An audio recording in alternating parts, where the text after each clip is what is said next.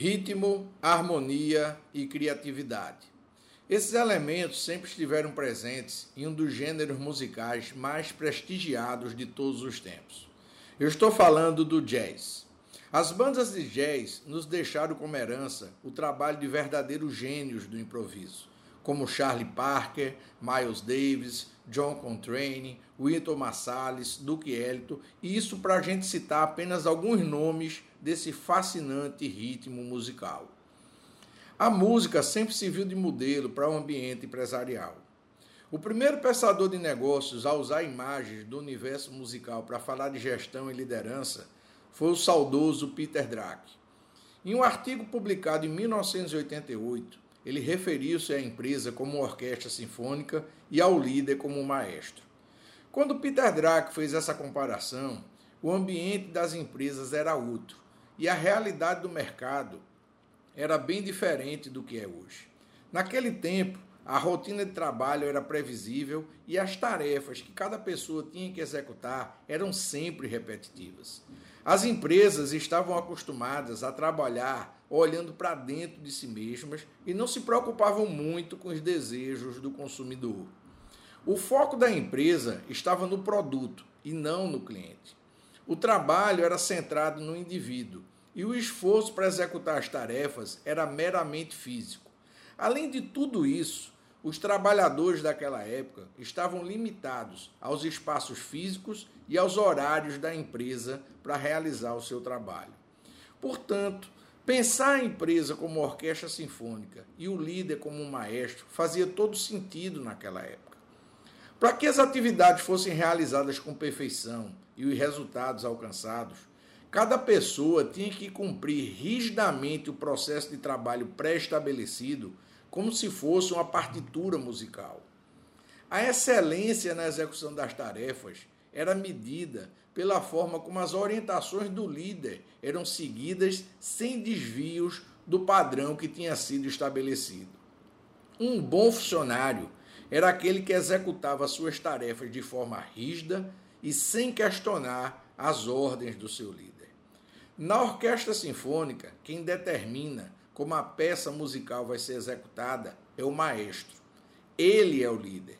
É ele quem zela para que a partitura seja seguida rigidamente, sem que os músicos tenham espaço para mudar o ritmo, a harmonia ou a melodia daquela música que está sendo executada. No antigo ambiente de negócios, as pessoas precisavam de um maestro para dizer a elas o que elas tinham que fazer. Não havia espaço para pensar criativamente ou para tentar soluções inovadoras para os problemas da empresa. A equipe estava submetida ao seu líder e, por isso, os colaboradores eram chamados naquela época de subordinados. Passados alguns anos, o ambiente de negócio foi mudando e o trabalho em equipe foi ganhando cada vez mais força. Começaram as transformações na forma de trabalhar e o poder do líder, que antes era centralizado, começou a ser dividido com a sua equipe. Nesse ponto, as pessoas deixaram de ser vistas como meros subordinados e começaram a ser vistas como colaboradores, passando a dividir a responsabilidade do trabalho com o seu líder. Nesse novo ambiente de negócios, a metáfora da empresa comparada a uma orquestra sinfônica e o seu líder como maestro vem perdendo força a cada dia. Nesse novo cenário empresarial, onde as mudanças são rápidas e imprevisíveis, nesse novo ambiente de negócios, as pessoas são preparadas para executar múltiplas tarefas. Hoje, o foco do negócio é atender os desejos do cliente a empresa começou a olhar para fora para tentar enxergar as oportunidades de mercado e para entender a dinâmica das mudanças que estão acontecendo à sua volta. O trabalho em equipe tornou-se uma peça fundamental para o sucesso das estratégias empresariais. E o esforço para conquistar o resultado hoje é fruto do pensamento coletivo e da capacidade criativa. Essas mudanças forçaram as empresas a encontrar um novo modelo de gestão, um modelo que estivesse mais alinhado com esses novos desafios.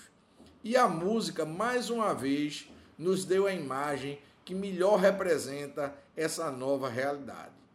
Nós chegamos hoje a um futuro que foi previsto há mais de 20 anos atrás por Peter Senge em seu livro A Quinta Disciplina. Hoje nós fazemos parte de empresas que aprendem, empresas da era do conhecimento, onde os principais ativos são conteúdos, ideias e soluções. Nesse novo cenário, o GES nos traz importantes lições sobre como produzir resultados diante de ambientes de certeza, usando a liberdade criativa como fonte de energia para produzir resultados. Uma banda de jazz é um organismo vivo que está em constante movimento. Seus componentes não se limitam a executar apenas a sua parte da música. Eles improvisam e contribuem com seu talento individual para a construção de um conjunto rítmico, harmônico e melódico único e especial que é fruto da interação perfeita de todos os componentes da banda. Existe uma visão equivocada de que o improviso presente nas apresentações de jazz é algo desorganizado e feito sem método. Eu digo para você que essa ideia não se sustenta. Os músicos de jazz conseguem improvisar soluções criativas porque possuem um forte entendimento do processo musical envolvido no seu gênero. Eles conhecem a fundo cada música o seu ritmo, a sua melodia e a forma como harmonizar todos esses elementos durante a execução. É isso que permite aos mestres do jazz improvisar com tanto sucesso. Eles têm um referencial muito sólido das estruturas do seu gênero musical para servir de base para realizar suas experiências criativas. A criatividade nas bandas de jazz não é exercida de forma aleatória e improvisar não significa criar algo do nada. Para gerar resultados criativos, a gente precisa dominar primeiro com inteligência cada aspecto da nossa operação antes de tentar buscar soluções inteligentes para os problemas da nossa empresa. A qualidade do músico de jazz é avaliada pela sua capacidade de fazer experiências com as músicas que toca, pela sua habilidade de improvisar sobre um tema. Nas empresas de hoje não é muito diferente. A qualidade dos colaboradores é medida pela sua capacidade de se adaptar às mudanças e criar soluções inteligentes para enfrentar os desafios da empresa. No jazz, a liderança é rotativa. Assume a liderança aquele que tem mais habilidade para desenvolver determinado tema ou aquele que enxergou uma forma mais criativa de executar o improviso. Em uma banda de jazz não existe maestro. Todos são maestros e componentes da banda ao mesmo tempo.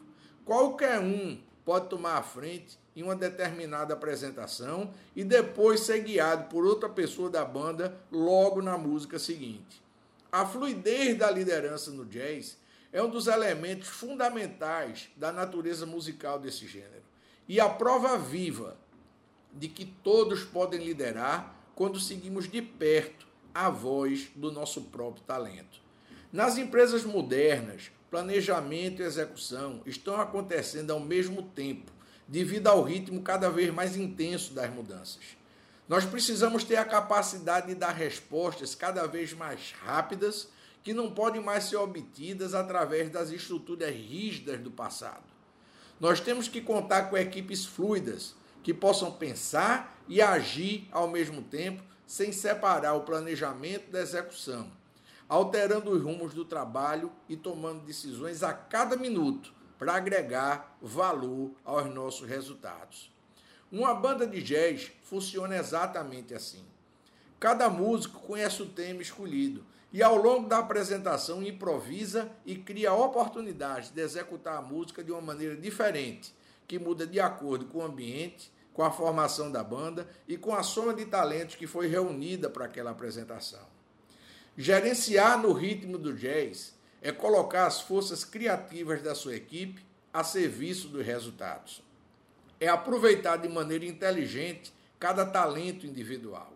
é criar um roteiro mínimo para execução e deixar que seus colaboradores encontrem o melhor caminho para entregar os resultados. É não se deixar vencer pelo pensamento estabelecido. É valorizar cada vez mais as oportunidades de mudança. É se arriscar, é não ter medo de criar caminhos diferentes para a sua empresa.